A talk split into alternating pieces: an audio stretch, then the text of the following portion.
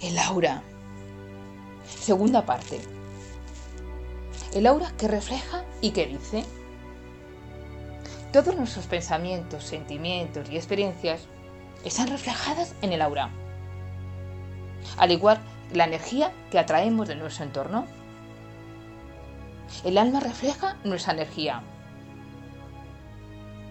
Al igual que las demás fuerzas del universo, es vibración y por tanto responde a otras vibraciones en forma de pensamiento, de sentimiento o de interacción con otras energías que afectan y moldean la vibración del aura.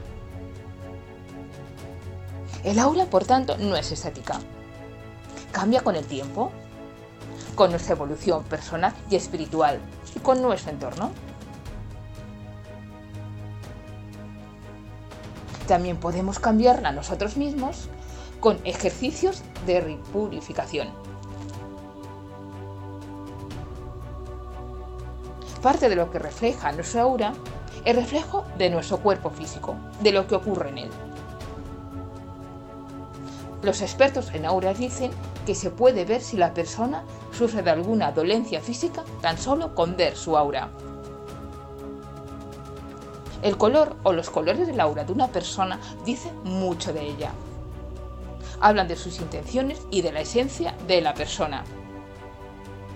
Cada color del aura refleja una cualidad y los tonos de ese color hablan de la deficiencia o exceso de cualidad de una persona.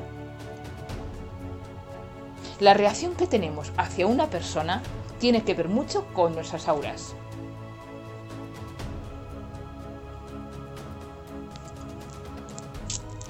¿Podemos ver el aura si practicamos? Algunos piensan que los niños pequeños pueden ver el aura de los demás. Pero al igual que muchísimas cualidades que tenemos de pequeños en nuestra infancia, se van perdiendo cuando crecemos, con el paso del tiempo, si no lo practicamos.